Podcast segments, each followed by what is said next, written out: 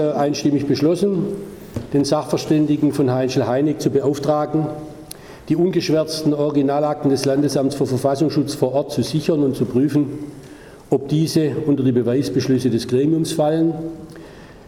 Dann könnten diese noch unverzüglich angefordert werden.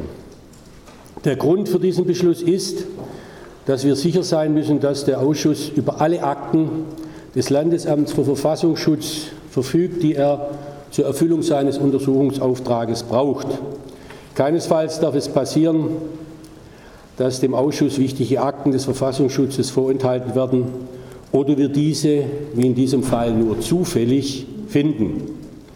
Der Hintergrund ist folgender. Der Untersuchungsausschuss hat am 6. November 2014 den Beschluss Nummer 2 gefasst, sämtliche Akten, die sich im Zuständigkeitsbereich des Landesamts für Verfassungsschutz Baden-Württemberg und dem Untersuchungsausschuss betreffen, beizuziehen.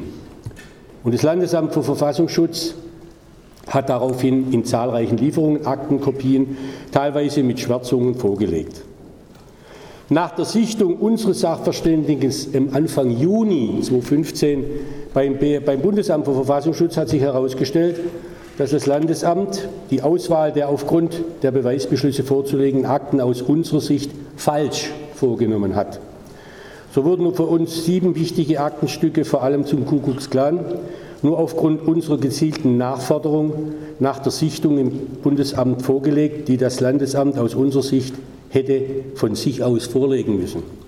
Ich habe am 17. September deswegen das Landesamt angeschrieben und äh, einmal deutlich gemacht, dass es vor diesem Hintergrund mir dringlich erforderlich erscheint, sicherzustellen, dass der Untersuchungsausschuss über sämtliche Unterlagen verfügt, die für die Erfüllung seines Auftrags der parlamentarischen Aufklärung exekutiver Handelns und in diesem Rahmen der Verbrechen des NSU und seiner Bezüge nach Baden-Württemberg erforderlich sind.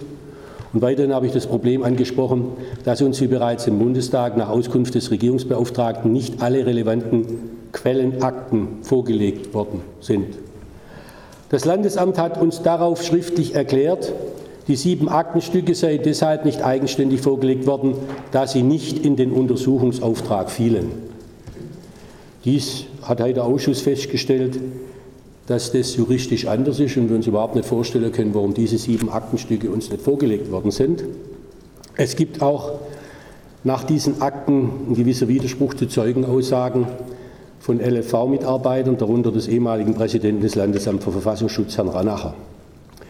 Dabei geht es insbesondere um Vorgänge, nach denen das Landesamt bereits 94 und 96 mit dem Kuckucksklan befasst war und um mögliche Verbindungen von mutmaßlichen Kuckucksklan-Aktivisten zur NPD, zur Skinhead-Szene in den USA und, und vor allen Dingen ins weitere NSU-Umfeld.